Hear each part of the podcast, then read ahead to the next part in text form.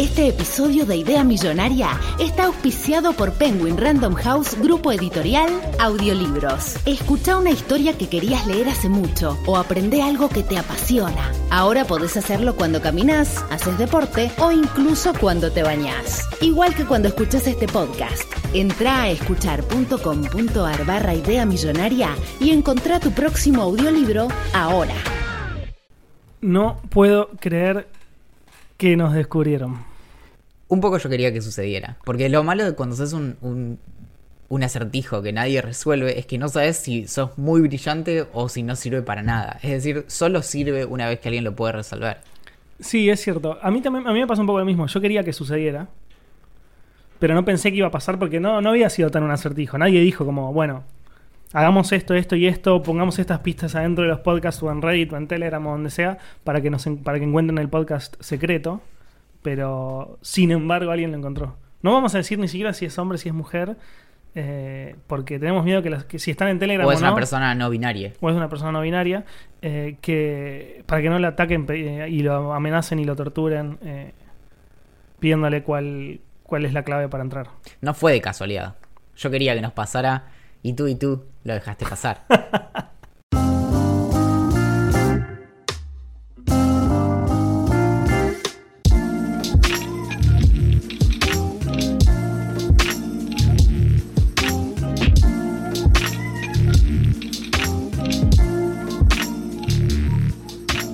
Si de verdad les interesa lo que voy a contarles, lo primero que querrán saber es dónde nací, cómo fue todo ese asunto de mi infancia, qué hacían mis padres antes de tenerme a mí y demás puñetas estilo David Copperfield. Pero no tengo ganas de contarles nada de eso.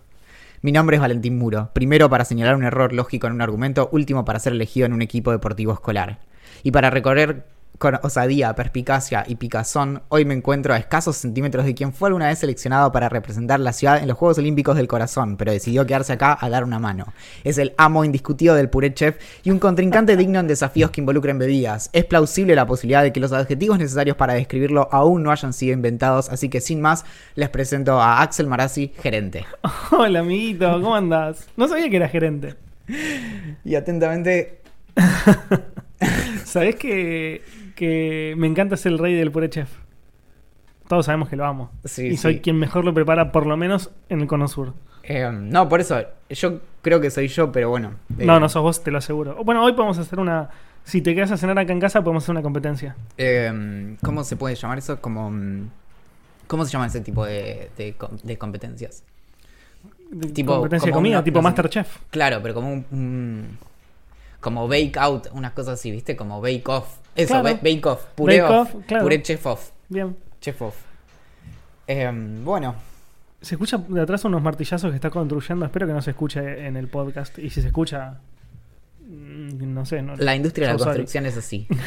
Desde que estoy en la pomada. Desde que no tenés gas hace 45 años. Sí, no, y porque me di cuenta de que mis habilidades haciendo cosas con Lego podían usarse para volverme básicamente muy, muy rico haciendo edificios con Lego. De hecho, Sí. es muy probable, esto es absolutamente chequeable, pero es muy probable que un edificio hecho de Lego sea muchísimo más caro que un edificio. Estoy pensando. Yo creo que sí. Sí, De la misma estatura, sí, porque. misma altura. Sí. Estatura, no sé- uy, ¿es- ¿cuál, es la, cuestión- cuál es la cuestión entre altura y estatura? Altura seguramente funciona, estatura no lo sé. Pero a lo que voy es, si tiene la misma, la misma altura un edificio de Lego que uno de, de ladrillos, lo más probable es que los Legos sean más, más caros que los ladrillos, ¿no? Re. Pero pensalo así. La tinta para impresora Sí. es bastante más cara que la sangre humana. esto, es, esto es real. Fucking psychopath. Pero esto es real. O sea, no, no, no tendría. No sería tan extraño pensar que un edificio. O sea, pensar todo, toda la masa de un edificio en plástico. Sí. Sí, sí, sin duda es más caro. Bien, bien. Me, Che, me gusta está- haberlo resuelto. eso. Estamos grabando esto, dos cosas tenemos que decir. Primero que estamos grabando esto eh, tanto a través de los micrófonos como hacemos habitualmente, eh, como a través del celular de Valentín. Otra vez Sí. estamos haciendo un, un Instagram Live para quienes se copan y quieran, además de, de escuchar el podcast, verlo.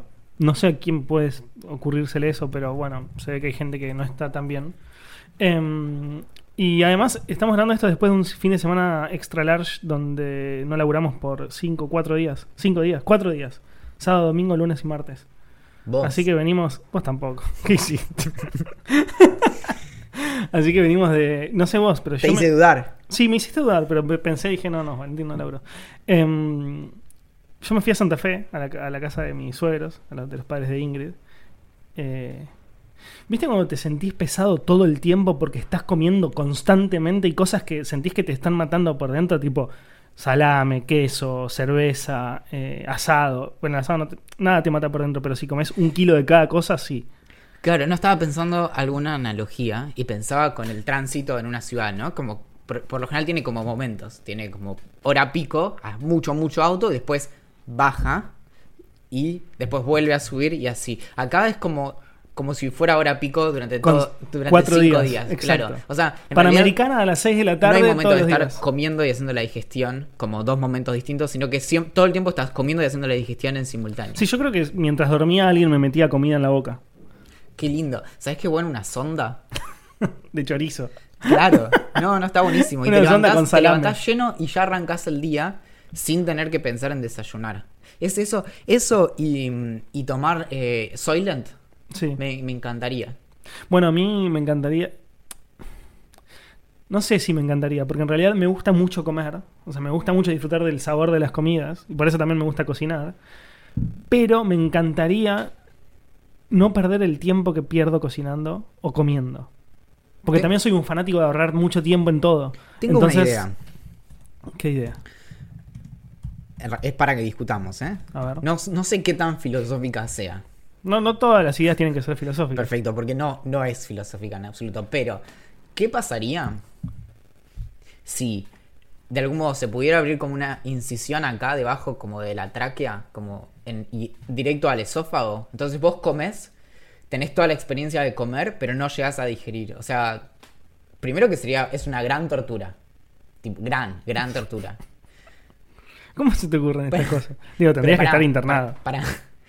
Pero lo que digo es, podrías como tener todos los beneficios de eso sin las desventajas de, por ejemplo, subir de peso, ojalá, I like that. Y recibir todos tus nutrientes, por, no sé, en, por sangre. Qué mal que estás, boludo. Tipo- Espero que no me pase nunca eso en mi vida. Pero bueno, eh, no sé, alguien lo debe haber pensado alguna vez o no. Espero que sí, porque si no serías el primer psicópata que pensó en esto. No, no, alguien lo pensó antes. De hecho, algo muy interesante en la historia de la nutrición es que como forma de tortura se evaluó varias veces, varias veces, la nutrición a partir de enemas. ¿En serio? Claro, porque querían hacer eso, por ejemplo, con presos y demás, que, que eh, por ejemplo, hacen huelga de hambre, entonces forzarlos a comer por atrás, di- diríamos, ¿no? En la Sí, sí. Cuestión que, bueno, no, después de hacer muchos experimentos se dieron cuenta de que no, porque en es la, básicamente el, el intestino grueso ya absorbe prácticamente solo agua. Entonces Ah. ya, ya está, no, no puede absorber nutrientes, es decir, no funciona, O sea, te morirías. claro. Porque no, no obtendrías los decir, nutrientes necesarios. se el, el- el sistema digestivo tiene dos puntas, solo una sirve para comer. Claro, la boca. Claro. Bien. Sí. Lo, lo Eh, sacaste bastante rápido. Estoy cerca de vomitar, te digo. Me- Todo me- esto Sí. está en el libro Gulp de Mary Roach, que me encanta. Una de las, de las cosas que más contento me puso que hiciste en los últimos tiempos, aunque pensé que no iba a ser así porque pensé que iba a ser em, un fracaso, eh, es el canal que hiciste en Telegram para los gigantes. Pero para explicar un poco, hay dos canales en Telegram para gigantes. Uno es un canal en el que solamente hablamos nosotros, donde publicamos encuestas y videos estúpidos nuestros y cosas sobre idea millonaria. Es como algo así como un canal de, de información o de relevante para, para quienes nos escuchan. Y después hay otro grupo más en el que podemos charlar entre todos. Es decir, no solamente hablamos nosotros dos, que es que es un grupo, el otro es un canal que solo podés Exacto. recibir notificaciones urgentes, tipo, perdimos a Axel si alguien lo ha visto. ¿dónde está el auto de Axel? Sí. Dude, where is my Alguien car? lo ha visto. Em, Ah, es verdad, no hicimos. Ese era el título del episodio. y bueno, está tardísimo. Tardísimo. Em, tipo unas dos semanas tarde, de hecho. Y en este grupo todos podemos hablar y todos podemos compartir, y entonces está buenísimo porque no solamente hablamos nosotros, sino también ideantes hablan entre ellos.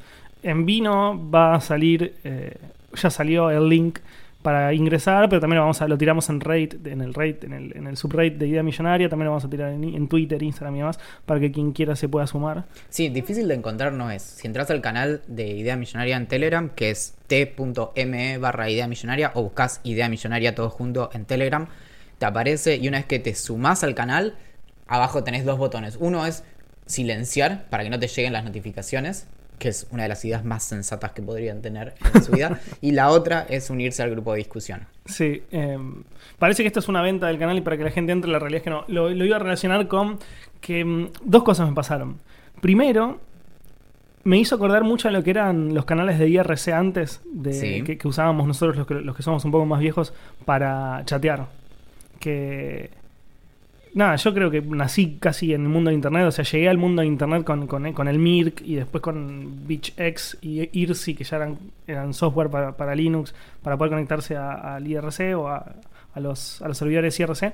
Eh, y me parece, me, me- me hizo acordar mucho eso, que es como un canal donde a todas las personas que están en él les interesa algo en particular. En Es este un caso, salón. Es un, sí, es un salón. eh, No, es que es el concepto de salón. Claro, y sí, que sí, después vos donde- podías tener charla por DMs. Claro, privados, claro. Claro. Y, y to- y todos tienen un gusto en particular, en este caso sería millonaria, pero había de todo lo que se, se nos Tal ocurriera. cual, es como el IRC, pero en el IRC cuando vos te, o sea, no, ten- no tenías acceso a la conversación anterior, me parece, no me acuerdo. O sí, No, no tenías acceso al no archivo. usualmente en, lo- en los más pro lo que se hacía es que un bot guardaba toda la información y los, vos podías entrar a una página a consultarlo, pero Claro. no pasaba en cualquier pero chat. vos te sumabas y la conversación era a partir de donde vos te sumabas. Sí. Claro. Sí, acá tenés el, back- el como el, El log, registro, el sí. Y bueno, nada, está interesantísimo. A mí me encanta. Y, y Gran eso- experimento social. Es un gran experimento social, es como que. Es como la ropa, ¿viste? Como que vuelve la moda. eh, después de mucho tiempo estamos usando la ropa que usaban nuestros abuelos. Y acá medio algo así, pero un poco más rápido. Estamos usando tecnologías que son completamente diferentes al IRC y demás, pero que tienen el mismo fin, o sea, juntar a la gente con, con grupos en, en común. Esto lo hablamos en Puede Fallar, puede ser. Hablamos en Puede Fallar sobre cómo las redes sociales están girando. No sé si acá también lo habremos hablado, em, pero hay un torno atrás que me está volviendo loco. Igual en, el- en- en estos micrófonos seguramente no lo toman. Lo que, el que lo toma es el, el el abierto que, que usamos para la transmisión en vivo. Em, lo que usamos, o sea, hablamos sobre este tema porque hay muchos expertos y yo creo un poco que es así, al menos un poco. Dicen que, las redes sociales van a girar eh, y van a, van, a, van a ir para el lado de, lo, de lo privado. Es decir, que va, van, a, van a seguir existiendo lugares en común para personas donde discutan temas afines, pero de manera privada. Y es exactamente lo que pasa en el canal de Telegram Idea Millonaria. Y así como como sucede en el canal de, de- de Telegram de Millonaria, también pasa en otros. Incluso nosotros compartimos algunos. En uno hablamos de robótica, en otro de redes sociales. eh, después otros ya son directamente de amigos con, que, que nos gustan las mismas cosas en general y compartimos eh, información y charlamos al respecto. Pero muchos, muchos eh, expertos piensan eso. Y yo creo que un poco va a ser así, o está siendo así. Y esto me lo está demostrando. Es la primera vez que siento realmente que está pasando eso. Lo que tiene de increíble es que, si bien teníamos como una comunicación bastante rápida con las personas que nos escuchan y demás a través de, no sé, Twitter, Instagram y demás, eran siempre conversaciones de a uno, si lo pensás. Primero uno a muchos, ¿no? Como broadcasting. Nosotros subimos una story, subimos una imagen, subimos un tweet, subimos un post, lo que sea, y luego comentarios. Acá lo que tiene es que vos siempre estás hablando uno a muchos y muchos a uno. Es una gran conversación. Entonces, alguien dice algo e inmediatamente otro responde. Y no es que se dan cuatro conversaciones en paralelo, que vos por ahí subís una story y cuatro personas te responden lo mismo. Acá responde uno y el, el otro lo ve, o la otra Sí. lo ve, y así. Sí, sí, estoy pensando que, que sí, que, que es cierto. Incluso en un momento alguien preguntó como... No, no recuerdo si preguntaron algo así como cuál es la aplicación de podcast que escuchan, eh, que usan para escuchar podcast. Y, y otra persona contestó, no sé si esta pregunta eh, fue para los chicos o para todos, eh, pero yo uso creo que Podcast Addict o no sé cuál dijo. Y pasa un poco eso. El, el grupo, ni siquiera hay que aclarar que no es para que, lo- que- que hablemos nosotros y contestemos preguntas, es para todos. Lo interesante es eso, es que hay un montón de personas que antes estaban, entre comillas, calladas entre ellas, que se pueden comunicar con este tema afín, que es Claro. millonaria. Antes, bueno, sí, podían entrar a Reddit, que muchos no lo usan, o podrían, podían mandarnos preguntas por Instagram, pero todo de manera privada y sin mucha comunicación entre ellos. Y esto está muy bueno por eso. Sí, además, y la mayoría son todas personas lejos más inteligentes que nosotros, ¿no? ¿No te parece? Y mucho No más conozco a nadie menos inteligente que nosotros, la verdad. Estaba buscando ideas millonarias, pero pero me estarían dando mal todo. ¿Qué internet anda mal? Twitter, todo me tiró. Hoy me tiró error eh, Reddit también. Sí. De hecho, no, no. eh, me dice Twitter, me dice algo está technically wrong. Bueno. Sí, a mí se me cayó Raid, eh, los CDN de Raid y... Para mí, cuando se rompe Raid, se rompe Internet para mí. Es como cuando se rompe Google, ponele. O Gmail. Como no me, ya no me sirve, no sé qué hacer en Internet si, si no, si no funciona Raid. De verdad. A la hora de procrastinar al menos. Si no, sí, después sí estoy laburando y estoy laburando. Pero cuando quiero procrastinar, yo no hago otra cosa que mirar Raid. Yo te digo que hago. ¿Qué haces? Incorporé en mi teléfono lo de media hora por aplicación. Entonces, de pronto, el teléfono me dice, Valen, se cortó Twitter. Ok, Pero media hora por, por aplicación durante todo el día. durante todo el día. O sea, vos podés usar media hora en total Twitter. De a, de a puchitos de un minuto puedo verlo tres- 30 veces en el día. Ah, o no, me media hora de muero. uno. Bueno, yo pongo el límite igual, ¿eh? Ah, ponele sí, 24 horas. Le- bueno, y puse también en Instagram. No pensaron en mi se me, astucia. se se me van como mu- muriendo las apps, ¿no? Ajá. Entonces llega un punto donde digo, bueno, voy a ver si tengo actualizaciones. Entonces voy y me fijo si tengo actualizaciones. Y con eso mato algunos minutos. Y después entro y digo, bueno, a ver, voy a ver si hay una nueva configuración en alguna app. O sea, procrastinar para mí no es un problema. Puedo encontrar infinito placer en hacer todo Lo tipo que de cosas. sea. Me bajé una aplicación hace ya un año más o menos que me va registrando el changelog de las apps que actualizo. Entonces me puedo poner a leer las novedades de las apps que tengo instaladas. No, boludo, dejá de perder tiempo en pelotudeces. Amo, amo eso. am- Amo Va, igual si- cosas. igual si sentís placer hay, en- Hay en pocas hacerlo. cosas que me dan más placer que la actualización de apps. Ah, bueno, si te da placer está perfecto. Yo, yo no, no me imagino leyendo novedades de WhatsApp, digamos. O sea, como me, me- me importa muy poco. O de WhatsApp quizás me importa un poco, pero no sé, no me importa qué, qué novedades hay en, en paper la aplicación No, de Dropbox. si no, me encanta. ¿Sí? Sí. Bueno, eh, Axel, ¿Qué? vamos a hablar del elefante en la habitación. Mm, ¿Cuál sería? Hablemos de... mm, Ya sé, esta sección se va a llamar... ¿Quién le dijo a Valentín que tenían que ver los nombres de la sección? Hay una película de Matt Damon Ajá. que tiene que ver con esto que creo que le hacían muchos chistes a- acerca de esa película en Family Guy o en algún lado que no recuerdo cuál y después un día estaba viajando en, no, no sé en qué creo que en, en micro y terminé viendo la película Sí. que se llama Compramos un zoológico se llama así tipo We Bought a Zoo me parece Sí. y este de qué es la película De una familia que se compró un zoológico. sí es exactamente acerca de eso Y, todas las aventuras que pasan en un zoológico, claro, con los Claro, entonces, para la próxima sección Sí. se podría llamar eh, Compramos un zoológico y, y no nos entra en ningún lado. Porque es la sección en la que hablamos del elefante en la habitación. Como Bien. no nos, no nos entendés. Me gusta, me encanta. Porque compramos el zoológico y no entra, entonces tuvimos que meter a, a los animales en la en casa. la habitación, Y hay un elefante en la habitación. obvio. Por ahí es una interpretación demasiado literal. Pero a mí me hace bastante feliz. A mí me parece fantástico. el elefante en la habitación es Valentino Murolo. Ajá. Bueno, vamos a hablar de eso. Me encantaría, pero no sé bien a qué te referís. Valentino Murolo. Mira, te cuento. Mi nombre es Valentín. si te llamás Muro. Valentino Murolo, en realidad me muero. No, no, no. Mi nombre es Valentín Muro. Ok. Primero de mi nombre en mi linaje. Y último, creo. Sí. si seguimos así. Sí, sí, sí. Y muy, sí, sí, muy probablemente eh, la, la ramita que no se extiende en el árbol genealógico. Te cuento, hace algunas semanas yo estaba con vos, Ajá. ya habíamos bebido, ya habíamos comido, Habíamos tomado alcohol. ya habíamos estábamos gritando. Y cuando sí, cuando tomamos. Y, mm, recibo un mail que decía, hola Valentino, bienvenido a Cabify. Y yo digo, "Ja, si yo estoy borracho, Cabify está mucho más borracho que yo. Entonces lo dejo ser, ¿no? Sí. A los dos días recibo un mensaje que dice, bueno, esperamos que, has- que hayas disfrutado tu primer viaje, Valentino. ¿What?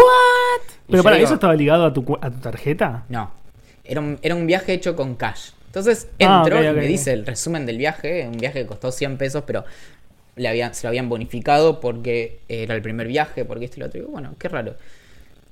Después, no sé si fue ahí o recibí un mail más y digo, bueno, listo, ya está, voy a entrar. Entonces entro y pongo, estaba con mi mail, así que le pongo recuperar contraseña, le genero una nueva contraseña, de hecho lo voy a hacer ahora mismo, a ver si anda. Y, y me entero de que en Aedo existe, Ya me encanta. existe un Valentino Murolo que cree que, que, que mi mail es su mail. Pero pará, ¿Valentino Murolo existe? ¿Sí? No, estoy muerto. y bueno, nada, entonces Es Ah. el Upside Down, boludo, de Stranger Things esto. Oh, Precisamente. Y por eso, y de hecho les pedí a los de Cabify que borren mi cuenta. Ah, puede ser que la hayan borrado. Bien, bien, bien, bien. La borraron. No existe más. Valentino Murolo, lo siento mucho. No puedo creer esta historia posta, pero posta me interesa mucho. No puedo creer que haya un Valentino Murolo, sí, boludo. sí, sí, sí. Y mm, después dije, bueno, voy a googlearlo, ¿no? Ajá. Y existe. Y hay, un- hay varios Valentinos Murolos. De hecho, hay varios Murolos. ¿Hay un Valentín Muro también? No, ¿Otro? Valentín Muro hay un montón. De hecho, Ah, sí.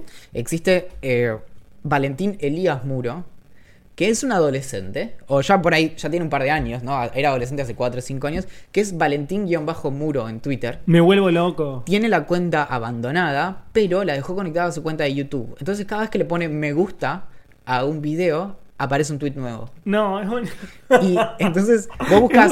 Valentín Muro en Twitter y aparece mi cuenta Sí.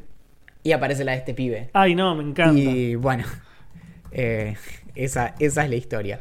Algún día me te- tendría que hacer una, una, una especie de agrupación de todos los Valentín Muros y viajar por el mundo. ¿Ves? ¿Cuáles eran mis chances de conseguir dinero público? No, cero, Valentín. Fondo Nacional de las Artes, pido una beca para recorrer el mundo Conociendo a los Valentinos, pintando retratos de los Valentines Muros de todo el mundo. me encanta. Es más, hay otro que conozco que hace varios años tuvo un- una multa por ir eh, alcoholizado andando en auto en el estado de Washington, que se llama Valentín Muro también. ¿En serio? Sí. O sea, básicamente hay un montón. Yo busqué muchos Axel Marazzi y no hay. Sí hay varios Marazzi, pero no tantos. Y una vez uno me con... hace mucho tiempo igual, una persona grande, tipo, no sé, 60, 70 años, me contactó por Facebook. Decían como, no sé, nosotros debemos ser parientes muy lejanos. Estoy haciendo un grupo con todos los Marazzi del mundo eh, en Facebook para que charlemos y contemos nuestras historias. y no Claro, sé y tienen mucho en común, seguro. Sí, de una, ya me meto, le dije blog and report, los vimos. No, no lo reporté, no lo reporté porque no soy tan mala onda. Blog y chao. y sí, boludo, ¿qué querés? ¿Qué querés que te cuente mi vida, boludo? Déjame joder. Bien. Obviamente era un italiano, que seguramente me voy a cruzar algún día en algún lugar del mundo y me va a cagar a trompadas por haberlo bloqueado. Igual yo encontré bastan- bastantes Axels Marazzi. ¿Te acordás de esa época en la que no me agregaste a Facebook y después yo directamente borré Facebook porque vos no me agregabas a Facebook? Sí. Bueno, en esa época yo busqué tu nombre y, y aparecían varios Axeles Maracis. De hecho, creo que vos tenés dos cuentas. Yo tengo dos cuentas. Qué monstruo que sos. Pero tengo dos cuentas porque en un momento, creo, no sé si lo conté, em, yo en un momento en Facebook aceptaba todo, todo, todo, todo, a cualquier persona que me agregaba la aceptaba. Y llegó un momento que tenía 5.000 personas y Facebook para mí se volvió como inútil.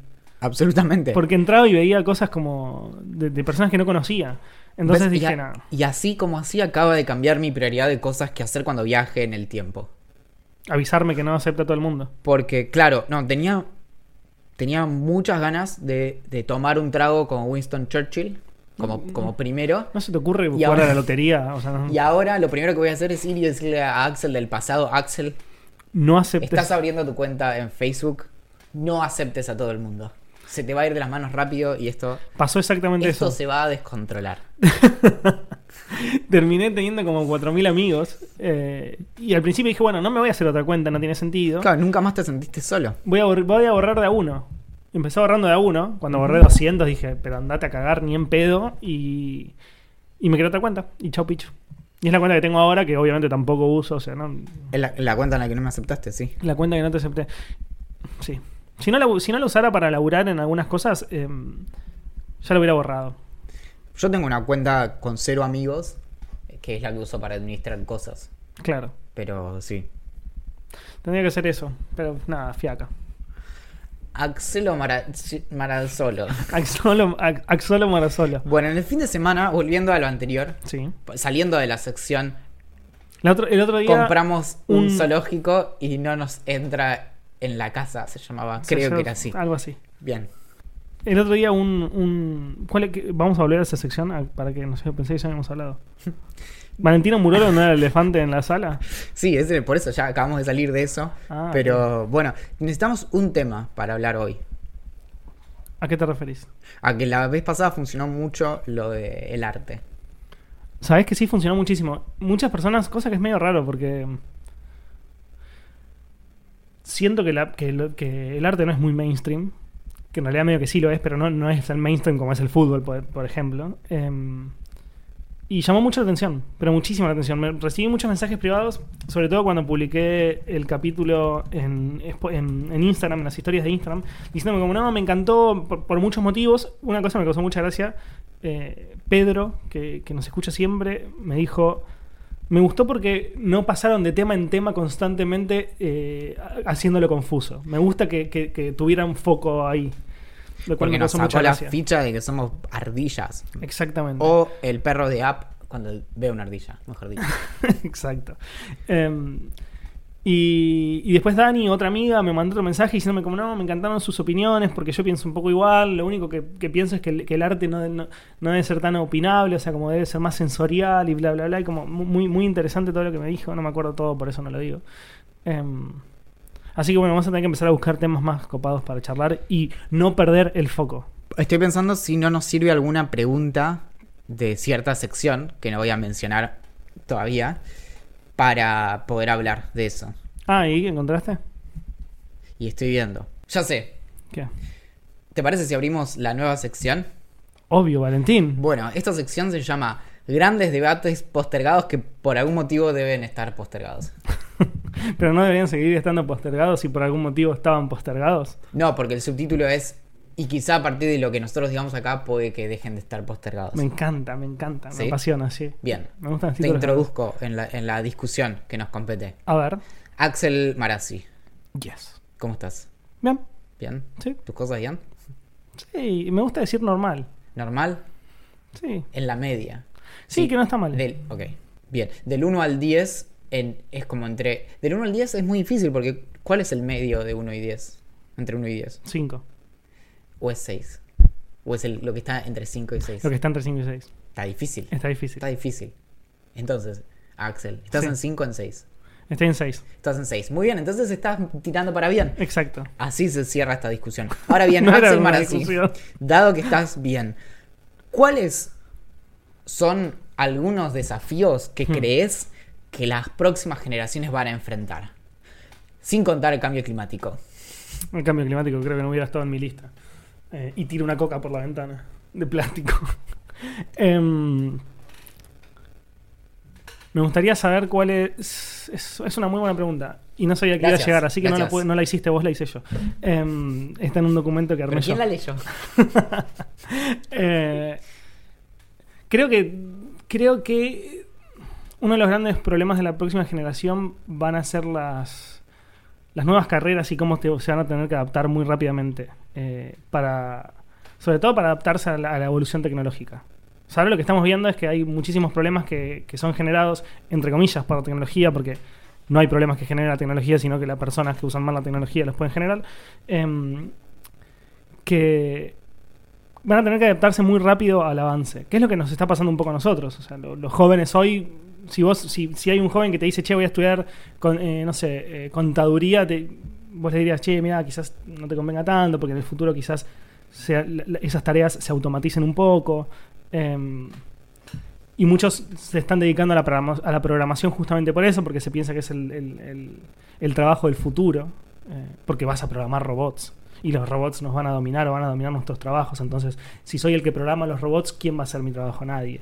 Em, y todo ese tipo de cosas que, que- que no sé bien para qué lado van a ir, pero que veo que pueden llegar a generar algunos problemas. Ese creo que es el problema más grande que se me ocurre. Estoy de acuerdo, pero... Porque si no, esto sería un embolio. estudiaste para eso, básicamente. No, pero creo que no es tanto un nuevo problema. O sea, el desafío de la alfabetización tecnológica creo que viene de largo. Es decir, te diría que ya en el 2000 era claro que era un problema y teníamos poco menos de 10 años de la web, ¿no?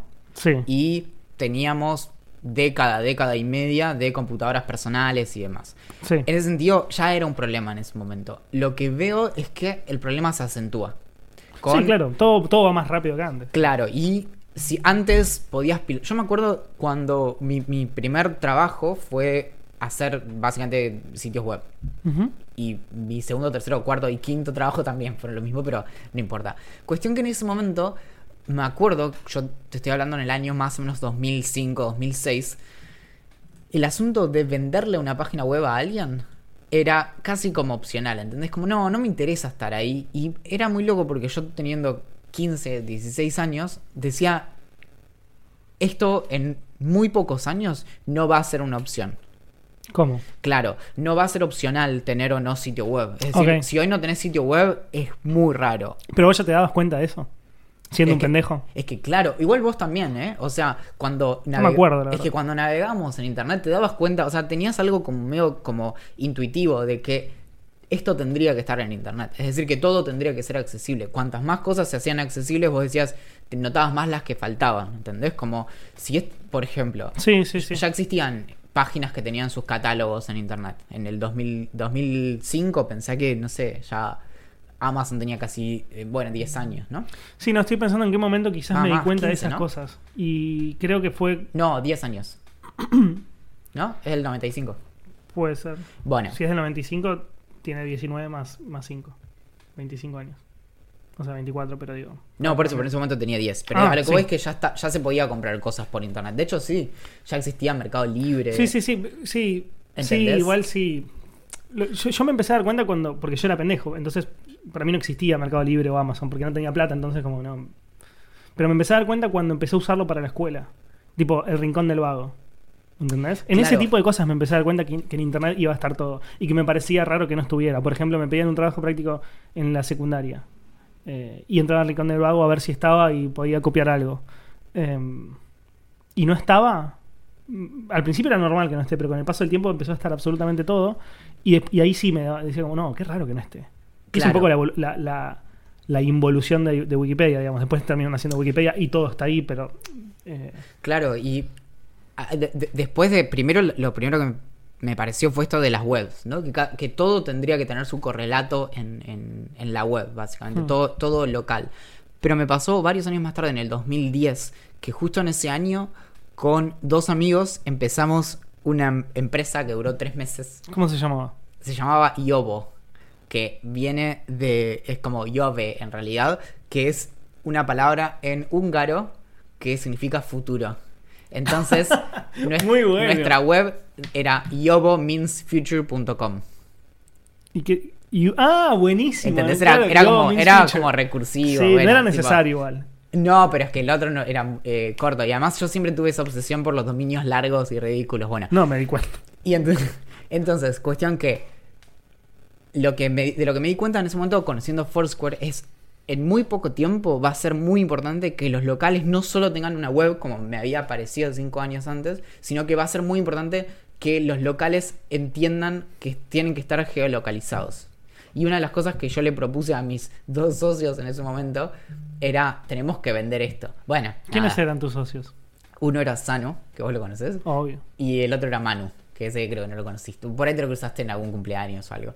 No, Manu, no me acuerdo. Y. ¿Qué era de Bariloche también? Sí. Y en- bueno, bueno, nada. De- Después nos, nos pusimos a jugar a los videojuegos y se nos pasó. Pero. mm, Eso, como volviendo a, a la Te cuestión. podrías que nos haber hecho multimillonario, Valentín. O sea, Sí, yo estoy en, en la misma, en el mismo lugar que Sergi Brin, digamos, pero eh, se llama Valentín Muro y no la pegó. Estoy ante un potencial, expotencial Sergi Ay, Brin. ay, lo que hubiera pasado, ¿no? El- en ese momento el mundo se dividió en dos, ¿no? En uno siguió una línea temporal en la que yo en este momento estoy grabando un podcast en mi lancha. En, Y no estás conmigo. en, en el Mediterráneo. Y otra en la que estoy acá. Sí, sí, sí. Bien. sí. Y, otra en la... No sé, la otra. No. La otra estoy abajo de un puente. Y una- y en, en una no estudiaste filosofía y sos feliz. Por- Porque Y todo en ese momento, ese fue mi primer año Ese de la fue- carrera. ¿te ese fue el breaking- o sea, se quebró. el y breaking como, point. pará.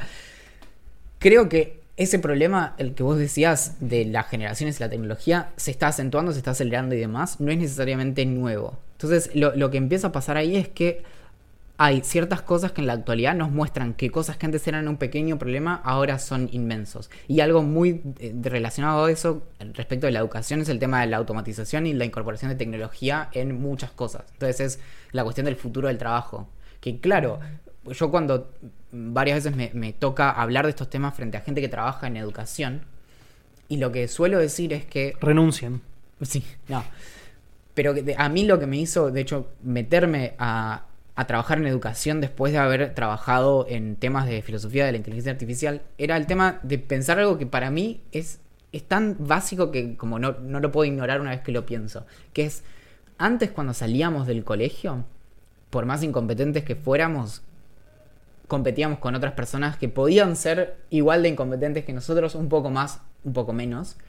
El problema es que ahora salimos del colegio y estamos compitiendo directamente con máquinas. Entonces, si vos... ¿Viste cuando yo te dije hace un rato, a mi juego me han llamado? Sí. No sé si vos te quedaste pensando en eso, pero... No. Bueno. Al juego que han llamado a las máquinas es el juego de la memoria y de las tareas repetitivas, en las que a las máquinas les va muy bien, les va mucho mejor que a nosotros. imposible, claro, es eso. imposible Claro. Hay otros juegos en donde si metemos máquinas no les va tan bien. Básicamente Claro. todo tipo de tarea creativa, que puede ser desde la programación a el desarrollo de la filosofía, de la ciencia, de lo que sea. Entonces, el problema es si estamos sacando estudiantes de forma que piensan de una forma mecánica y no creativa y están compitiendo ahora con máquinas que les van Claro. a ganar. Es que, es que Y justamente. ese creo que es el... Claro, y es, es ahí donde yo veo el problema, porque este, este problema que estamos debatiendo ahora, en el futuro va a ser mayor. No, no sé si mayor, va a seguir existiendo como existía hace 10 años o 15. Y en 50 años también, digo, la evolución, a no ser que explote el mundo, pero digo, la, la evolución tecnológica va a seguir existiendo y va a seguir de alguna manera haciendo tareas que pueden hacer los humanos o que antes hacían los humanos. Lo que hay que hacer es adaptarse rápidamente para poder evitar inconvenientes. Y es lo que no sucede actualmente, porque actualmente la educación es exactamente igual que cuando nosotros íbamos a la escuela. O sea, una escuela del Estado actualmente, la única gran diferencia quizás es que tienen computación con, más computadoras y mejores, eh, y quizás no te enseñan solo Excel, pero eh, por- para el resto de las cosas es lo mismo. Vos tenés que pasar al frente y dar una lección eh, contando cuáles son las provincias de la Argentina. Sí. Y yo te lo y, y- y yo no lo sé, pero lo googleo y ya está. Y el, y el colegio suele no motivar mucho el trabajo colaborativo, Ni creativo. tipo de competencia que no es el tipo de competencia que es productiva, porque la competencia de hecho es motor del capitalismo y si llegamos hasta acá fue gracias a que los humanos somos egoístas y competitivos y está y es algo muy bueno para explotar. Ahora tenéis que hacerlo con los incentivos correctos, por Obvio. ejemplo, no la nota, sino el aprendizaje. Bueno, hay, hay un montón de cosas ahí. Lo estoy creo- pensando un poco cuáles son las materias de la escuela. No, no ya en la facultad y demás, porque es medio una elección y quizás hay muchas más. Pero cuáles son las materias en la escuela que son creativas. potencialmente todas, ese es el asunto. O pero sea, cuáles son realmente, cuáles se aplican. Y si te tengo que decir como de, de forma trivial. Ninguna. Y arte. Música, como, eh, pintura. ¿cómo se llamaba plástica. Sí. Ese tipo de cosas. Después claro. es todo, es como aprenderte esta. Ni, ni siquiera. te- en alguna, hasta en matemática te obligaban a aprenderte la fórmula. Digo, si podés, si te, no importa que te acuerdes la fórmula, si la sabes resolver es un golazo. Claro. Yo- y- y- es que ese es el asunto. si cuenta. vos querés evaluar, hay ciertas cosas que por lo general incluso las terminás memorizando porque son útiles. Entonces, si vos trabajás en cierta tarea todos los días, lo más probable es que incluso memorices información compleja, porque eventualmente, esta es, es fantástica, la, la analogía con el hombre de... de- no, no el hombre de las cavernas, que de hecho es como una construcción teórica, no existió el hombre de las cavernas, pero sí, sí el, el hombre o, los humanos eh, ¿cómo se dice? Como mm, que migraban, por ejemplo, hace 10.000, 13.000 años, ¿no? Los, los que cruzaron el estrecho de Bering y demás. Bueno, ese, esos humanos básicamente llevaban encima lo que necesitaban y cuando cambiaban de lugar a un lugar que era o más frío o más cálido, dejaban lo que no les servía y después, cuando se seguían eh, moviendo, mataban un nuevo mamut o lo que fuera, sacaban pieles y así iban. eh, so- todo el tiempo tenían solo cosas que necesitaban, nunca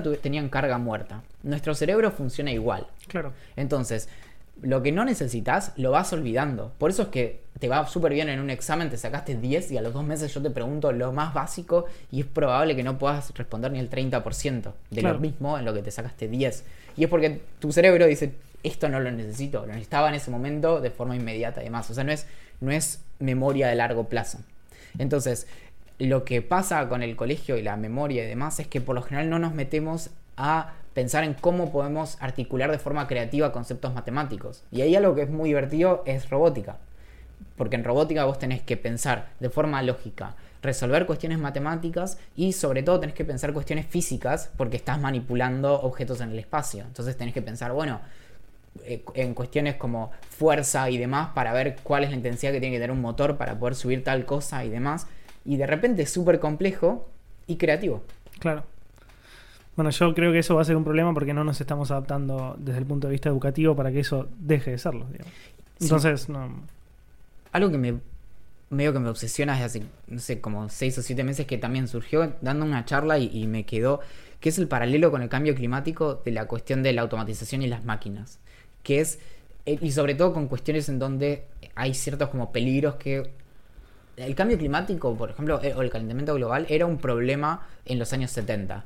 Pero no era un problema tan grave como ahora, pero era un problema. Digamos, Claro. estaba ahí. Y a- con eso, a eso apuntaba. Es un poco lo mismo. que hace 15 o 20 años era un problema la falta de alfabetismo tecnológico, pero no era tan grave, porque los avances, esto y lo otro, ah, todavía estaba muy dividido. Hoy por hoy cada vez esa brecha se achica cada vez más, entonces no es tan eh, delirante pensar en que haya ciertas tareas, por ejemplo, que, que están en peligro y demás, que básicamente hay personas que están en una situación frágil en el mercado laboral, Obvio. más frágil que hace 15 o 20 Pero años. sin duda, o sea, es extraño pensar que los camioneros en el futuro no van a existir.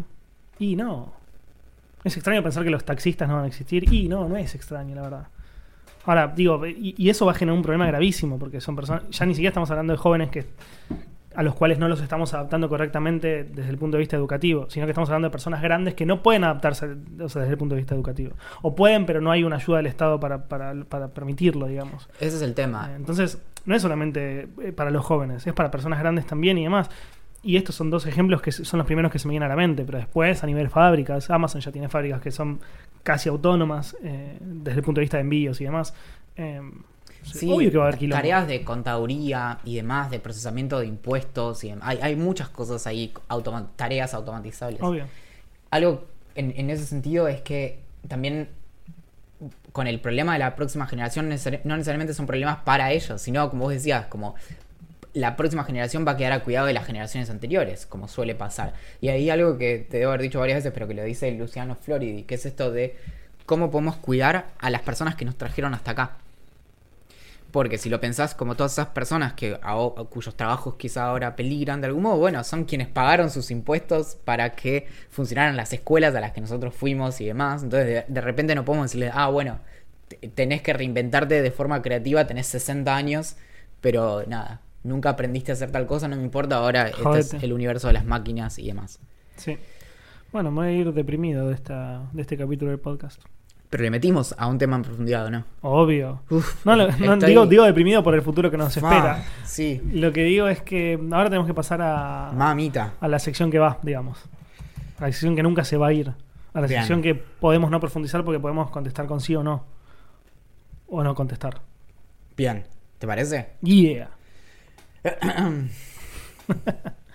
Prepárate bien porque estás filmando. Que no te salga mal una nota ni nada. ¿Se puede regrabar What are you talking about? si sale mal? Sí. Ellos te van a ver, pero. Ok.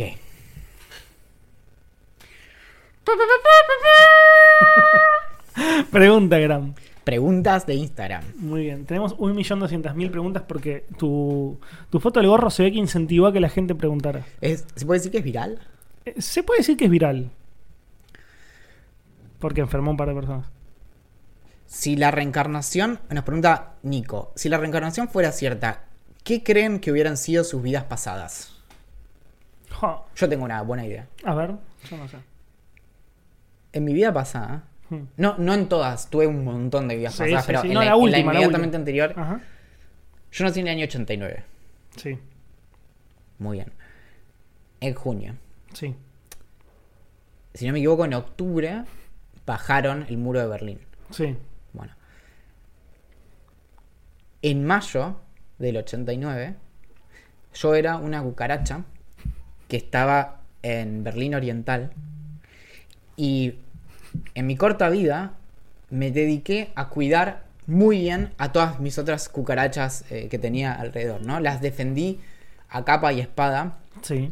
en las buenas y en las malas, de todo lo que se acercara. Me imagino una, una más- cucaracha chiquita con gafas, una capa y una espadita. Per- perdí dos patas Uh, luchando contra una rata en una alcantarilla de Berlín Oriental.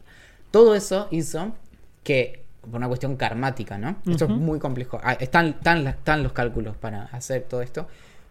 Resulté ser un eh, peticito autista con hipermetropía que hace un podcast. Esa, esa fue mi vida está muy pasada. bien. No, yo, yo no lo voy a superar eso, así que pasemos a la próxima.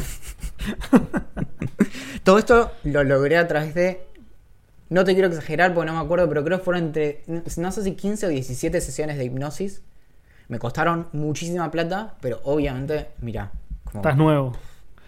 Me encantan las preguntas de, de comida. Aldi nos dice, ¿cuál es nuestro fiambre preferido? Creo que soy un tipo muy de- del jamón cocido. Soy muy, muy clásico. Sí. Pero creo que le he empezado a encontrar el, el gusto al jamón crudo. Bien. Yo creo que es un gusto adquirido y que con el tiempo nos, vamos- nos, nos va pasando a todos un poco eso, porque yo hasta hace un tiempo te hubiera contestado sin ningún lugar a dudas jamón cocido, pero ahora empecé a disfrutar mucho más el jamón crudo y la bondiola. La bondiola versión fiambre, Ah, que me encantan las dos. Son mondiola. Mondiola. Mondio- la mondiola. Que, mm, que son muy parecidos igual, pero me parecen exquisitos. Así que si tengo que decir uno, jamón cocido. Pedro nos pregunta, ¿pueden dormir tranquilos sabiendo que no saben el 99% de los secretos del universo? Ese, es, ese es el tipo de cosas por las cuales vos te preocuparías. Es muy generoso igual. O sea, realmente es, es casi como 99,99 periódico. O 9 periódico. Lo que no sabemos. O sea, no sabemos un Nada. pomo. ¿Entendés? Eh, a mí no me preocupa mucho eso. De hecho, me, me entusiasma. Imagínate que te dijeron, ni estamos al 99%, no queda nada por descubrir, ¿vale? Y nada, Oh, no. los incentivos para hacer cualquier cosa. El meme de no de hecho. ¿no te da la sensación todo el tiempo de que todo está inventado? Sí. Salvo las ideas millonarias. que se las decimos acá. Nos pregunta, Cande nos pregunta cuál es la aplicación más útil, más útil que descargaron últimamente. Esta es una que se discutió un poco en el grupo de Telegram, Sí. que no sé quién preguntó eh, si teníamos alguna aplicación que me diera, que pudiera controlar los datos que usamos del teléfono, los- del plan de datos. Mm. Y a mí particularmente es una aplicación que no uso mucho, pero me parece increíblemente útil. Para iOS se llama Dataflow, creo que también está para Android. Eh, ah, pará, y hay otra que está buenísima, que algunos teléfonos la tienen incorporada, pero me bajé una que se llama Hiya, H-I, o Haya, no sé cómo se pronunciaría, H-I-Y-A, que lo que hace... Lo que hace básicamente es revelarte si las llamadas que te están haciendo son spam, fraude o llamadas basura, digamos. Eso Google lo ofrece con un servicio que se llama Call Screen o algo así. Sí, sí, por eso decía Pero que creo que son en los Pixel.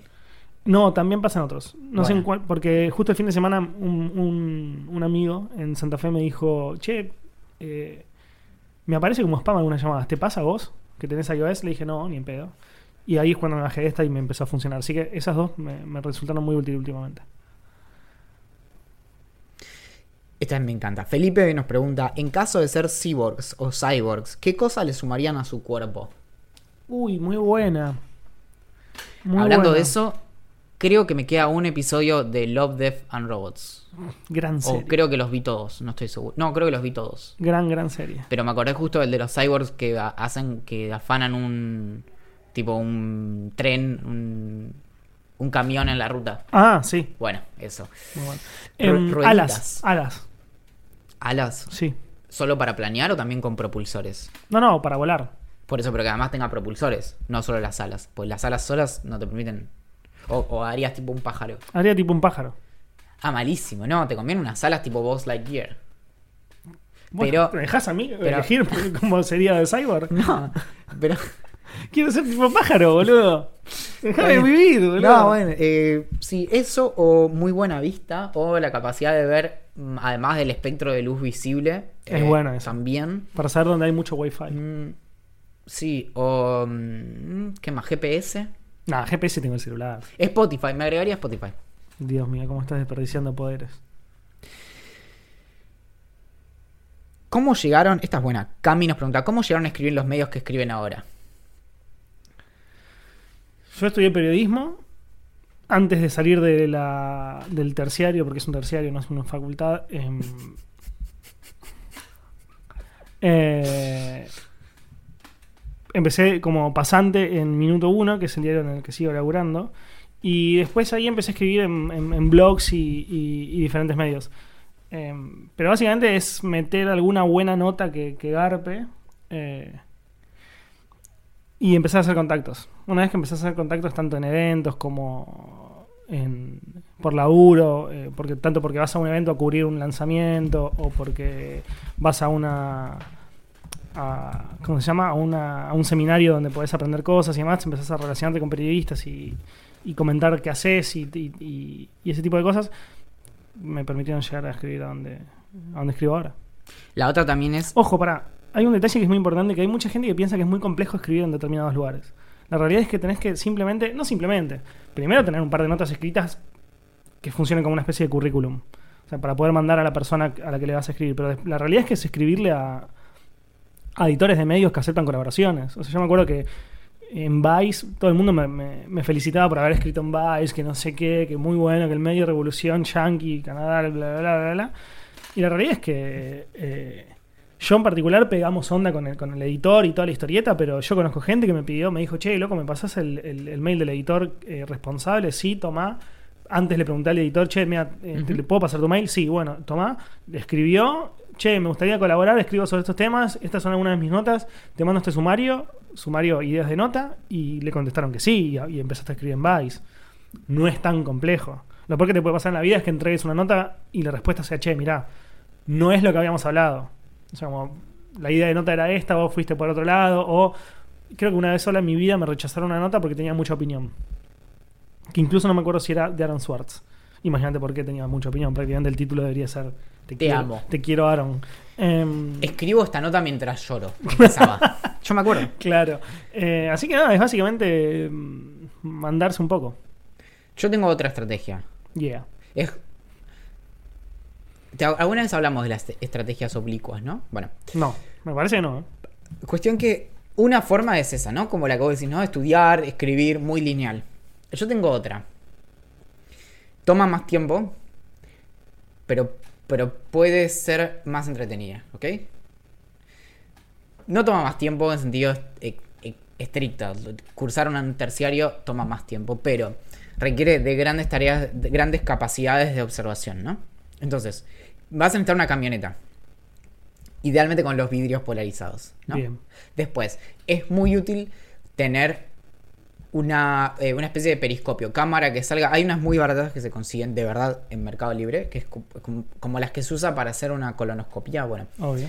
o para mirar abajo de una puerta. Bien, necesitas una de esas y necesitas. Primero tenés que identificar en qué medio querés escribir.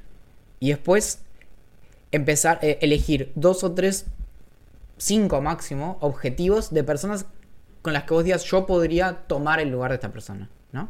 Ok. Después, una vez que haces ese trabajo de inteligencia, empezás a seguir a esa persona y empezás a, a- ver cómo actúa desde su actividad en redes sociales a cómo son sus patrones de, comportamiento, a qué hora entra y sale y demás. Todo eso. Bueno, después hay, un, hay, hay muchos detalles, esto está en mi libro de todos modos. y lo que puedes hacer eventualmente es encontrar la forma de reemplazar a esa persona, ¿no? Entonces, una forma es tratar de parecerse físicamente y directamente decir, hola, yo soy Juan Carlos. Que en muchos contextos podría no funcionar. Vos podrías eh, cambiar la identidad con Quantum Fracture, por ejemplo. Claro, es que va por ahí. De hecho, el criterio puede ser que sea parecido físicamente también. Bien. Lo otro es aducir que te lastimaste eh, en un accidente casero la cara. Entonces, durante un par de meses podés ir a la oficina con una venda tipo el hombre invisible y escribís en un medio. Nos pregunta Santiago una pregunta que me parece magnífica, que yo creo que tenés que estudiar filosofía para poder contestarla. ¿Los Transformers, los Transformers tienen seguro de auto o vida? Bueno, es muy, muy, muy interesante esta pregunta. es muy interesante esta pregunta. Y Sí. esa es la, pero ese es el asunto. Nosotros tenemos un seguro que cubre sobre un concepto difuso que es la vida. ¿Cómo se llama el, el seguro para cuando hay destrucción total del auto? ¿Eh, ¿Contra todo riesgo? Eso. Sí. Bueno. Depende, en realidad yo creo que los Transformers podrían aplicar a ambos y quedarse con el que les dé más dinero, que probablemente sea el seguro de vida. Seguramente. Ahora, ¿cómo determinamos si un Transformer tiene vida? Y ¿O es simplemente un auto interesante? Un auto que invitarías a un asado, por ejemplo. Pero lloran. ¿Lloran? Había un Transformer que creo que lloraba. Beetle. Eso es el criterio. O sea, básicamente, Axel, No, que estás sufre, proponiendo, te voy a llevar al Congreso en el próximo debate por el aborto y voy a decir, no, Axel tiene una definición de vida. Si llora, está vivo. Ah, muy Exacto. bien. Bueno, el que lo entienda, porque lo que quiere decir es si tiene sentimientos. Me parece si que tiene sí. sentimientos. Y son reales. Y sentimientos complejos o primitivos. Es decir, ¿tiene un sentimiento empático o simplemente siente dolor como puede sentir dolor una ameba? Y de hecho, el- la forma de sentir dolor de una ameba es esencialmente distinta a la forma en que la siente otro. O quizá no, quizás es esencialmente la misma, solo que nosotros lo estamos decorando por demás. Es la discusión de la fibra C. No, no. Menos mal que terminó la respuesta. ¿Son de gastar plata en cualquier boludez o son más de hobbies específicos? Nos, pregunta Facu. Más de hobbies específicos, creo. Yo, yo recontra. No Sí. gasto plata en cosas, digamos. O sea, en general, si no, me- si no gasto plata en libros, en tecnología o en ropa, viajes. Pero son tres categorías enormes. Es como, me gustan los objetos físicos. No, boludo. Que tienen peso cuando me los apoyo en la mano. Estás re confundida. ¿Libros? Es re, es re corta, aparte es un pasatiempo que te lleva mucho tiempo. Entonces gastar mucha plata en libros es como... ¿Cuántos libros puedes leer por mes? Después ropa sí, ropa cuando se me rompe me compro cosas. Me gusta comprarme cada tanto y demás, aunque aunque no la necesito. Y después tecnología sí es un hobby caro, pero también no, no es que... Me compro un celular por año y capaz una computadora cada dos o tres. Yo leo en promedio cero libros por mes y compro tres libros por mes. O sea que sí gastas plata en boludeces. Fiorella pregunta, ¿me puedo saltear los episodios si me atrasé por salir de vacaciones? No. Es muy difícil entender lo que estamos hablando ahora si no estás al día con Idea Millonaria. Cualquier persona que siga Idea Millonaria lo sabe a la perfección. Mafefu88 nos pregunta, 87, perdón, le di Oh un año gosh. menos. Nos- ¿Qué dibujitos animados nos gusta? Por ejemplo, a ella le gusta Steven Universe, Hora de Aventura y un show más. No conozco ninguno de los tres. Em, actualmente estoy mirando Big Mouth, que me parece bastante bueno. Va, gracioso por momentos. Em, Bojack, ya lo dijimos hace poquito, Ricky Morty, no me acuerdo qué más. Eso. Bien, eh, de esto hablamos en el episodio pasado, por eso es bueno estar al día. Fed Carlos nos pregunta si vimos el video hecho con deepfake de Jim Carrey como protagonista del Resplandor. Sí. ¿Vos no? No. Bien, es un video de deepfake. Como cualquier video de deepfake, es divertido los primeros 5 segundos y después decís, ajá, y seguís adelante con tu vida. Maxi Romero pregunta si haríamos sorteos en donde los premios sean unirse al VIP. Nunca se nos había ocurrido realmente hasta este momento. Tendríamos que pensarlo. Sí, podría ser. O podríamos hacer un desafío en la próxima juntada. O podríamos hacer sorteos solo entre VIPs. Bueno, ¿cómo? Podríamos hacer sorteos de cosas solo- random, solo para los Mm. VIPs. Por ejemplo, un libro que, me, me- que tengo en mi casa y me gusta, sortearlo, ponele. Bueno, de hecho, vamos a aprovechar en esta oportunidad para anunciar la próxima juntada de Idea Millonaria. No sabía al respecto. Sí, es- va a ser el viernes 26 de junio, de julio. Con eso fe- festejamos el primer año de Idea Millonaria. ¿Ah, sí? Sí, Uy, qué lindo que va a estar. bien. Así que podemos pensar algún desafío tipo ese que a vos te gustaba tanto, que era el de la cosa llena de harina y adentro como caramelos y cosas así. Dale, pero nosotros yo no participo. Sí, sí, Nada me gusta más que ver tu cara llena de harina. Axel, te hace una pregunta muy especial. Juan pregunta, ¿cuánto cuesta la cuota del Club 25 de mayo? No tengo ni idea, no voy hace mucho tiempo. Muy bien, qué pena. Santu nos pregunta, ¿el Valentín de la Suerte apostaría por Facebook Coin o regular Bitcoin? Facebook Coin vamos a decir que es Libra. Libra, sí, sí. O Bitcoin. Yo no apostaría por ninguno. Pero no tengo idea. A mí me gustaría que, que- que fueran monedas de cambio, más que, que apostar para ganar guita como un, como un, como un, como una inversión, digamos. Le metimos, ¿eh? ¿Qué? A las preguntas. Le remetimos, eran un montón. Sí. Bueno, pero le metimos y ahora tenemos que no meterle más. Bien. ¿Te parece? Tenemos los mails todavía. ¿O querés que te termine de contar sobre mi fin de semana? Y volvemos al principio y es como eh, la película Memento. Recursivo eternamente Sí. y nunca termina. Sí. Yo te iba a decir que terminamos el capítulo porque hay que cerrar, pero está bien. Hacemos lo Bien. ¿Puedo leer? Voy a leer textualmente un mensaje increíble. No voy a le- decir el apellido porque esta persona puede perder el trabajo. Pero desde Tucumán nos escribe Gabriel. Ajá. Bien. Hola. Saluda a Axel. Hola. Les hablo bajo el efecto de los estupefacientes de la marihuana o como le decimos aquí, la farula. ¿Lo tenías eso? No. Bien. Escribo esto como recordatorio de que debo mandarles un mail sobre una idea millonaria que tuve el día de ayer, pero no la recuerdo en este momento. ah, no. Para tu carro. Ya me acordé, Valentín. Sé que Valentín estará leyendo esto. ¿Cómo hizo para saber esto? Es increíble. Es como le mandó. Bueno, lo mandó a las 2.49 am. Uy, O estaba- sea, que Gabriel estaba re loco a las 3 de la mañana escribiéndole un mail a un podcast que escucha. Idea millonaria, dos puntos. Una app que documente todas las ideas millonarias que tenés y te avise si ya existen, así no perdés el tiempo que podrías estar utilizando para aprender cosas más útiles como fumar porro.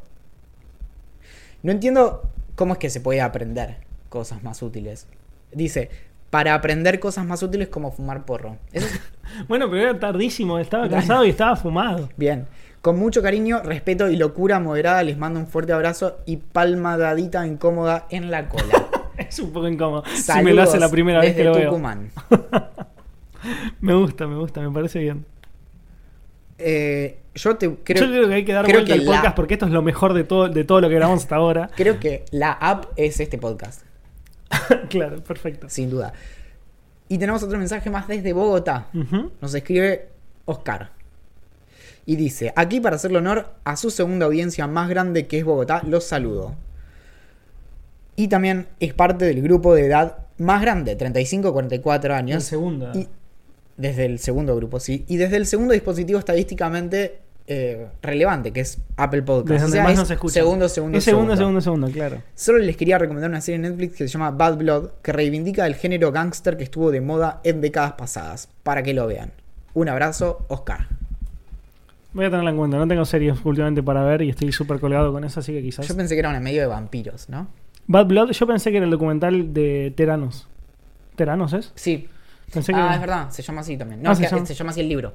Ah, ok, ok. Bueno, entonces tan mal no estaba. Bien. ¿Puedo hacer un último comentario antes de que... Nos vayamos. Sí. Ok. Ayer, Ok. Ayer- a la una y media de la mañana, Sí. es decir, hoy, a la una y media de la mañana, Ujú. terminé el juego de Spider-Man. Uh, Es más, Broken Heart. Entrando a la, u- a la última misión de la historia, te dice, cuidado, que entras acá y ya no, o sea, no puedes mejorar nada, ¿no? Como ahí está. Se Encima, yo tenía el juego en 91% y dije, bueno, me faltan más, pero no, me quedaba una sola.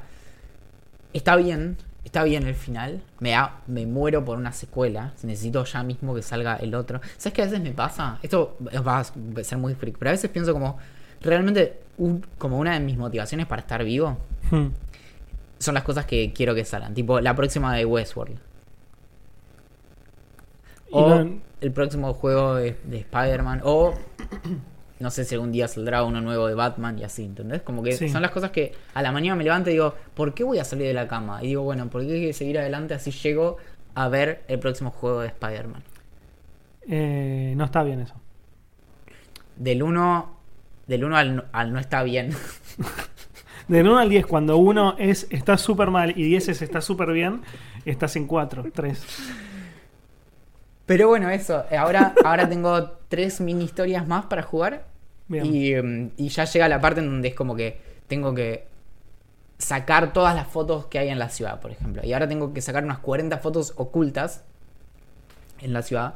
Así que voy a tener que balancearme por todos lados buscando todas las fotos secretas del juego. Bien. No me atrae mucho, la verdad, esa misión. No, Digo, me la medida y que no lo me parece. decía, mm, empecé a pensar como, bueno, Qué aburrido. Sí, por ahí, por ahí mi vida no era tan apasionante como yo estaba imaginando. Y tengo una última. A ver, Eh, pasó algo muy extraño en mi casa. ¿qué pasó? Pero extraño a nivel Existen los fantasmas extraños. bastante. A ver. El otro día entro en mi habitación y encuentro que había muchas cosas tiradas como abajo de la mesita de luz. Y eso suele ser Olivia, porque agarra y como mete la patita y tira todas las cosas como quiero atención, quiero atención, miau, miau, quiero atención, atención. Bueno, Abro la puerta del balcón. hasta ahí normal, ¿no? Como tirado.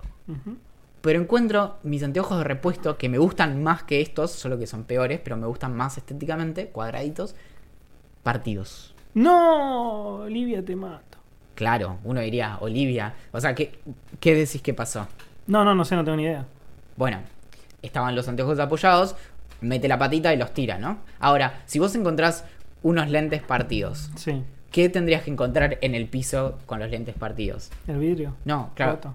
todas las partes del lente, porque cae entero y se parte. Ay, ¿no estaban? La parte, una de las partes estaba adentro, tipo en, la, en, el, en el estantecito de la mesa de luz, y lo otro estaba abajo. No sabemos qué pasó. Ah. Es muy raro, porque incluso si pisás unos lentes así, los, los guardás todo, ¿entendés? No dejas una sola parte. En... Bueno, no sabemos qué pasó. Esto es un trabajo para Carmen San Diego. Hermanos y detectives. Yo soy el chiquitín.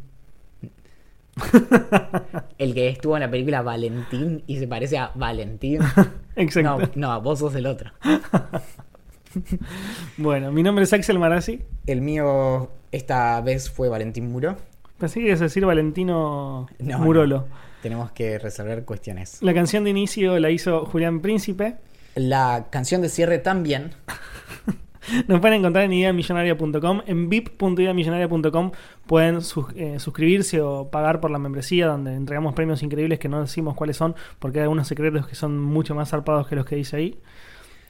Se pueden sumar al canal de Telegram en t.me barra idea millonaria y ahí le van a preguntar si quieren formar parte no solamente del broadcasting, sino también del grupo donde podemos charlar todos sobre aplicaciones de celulares.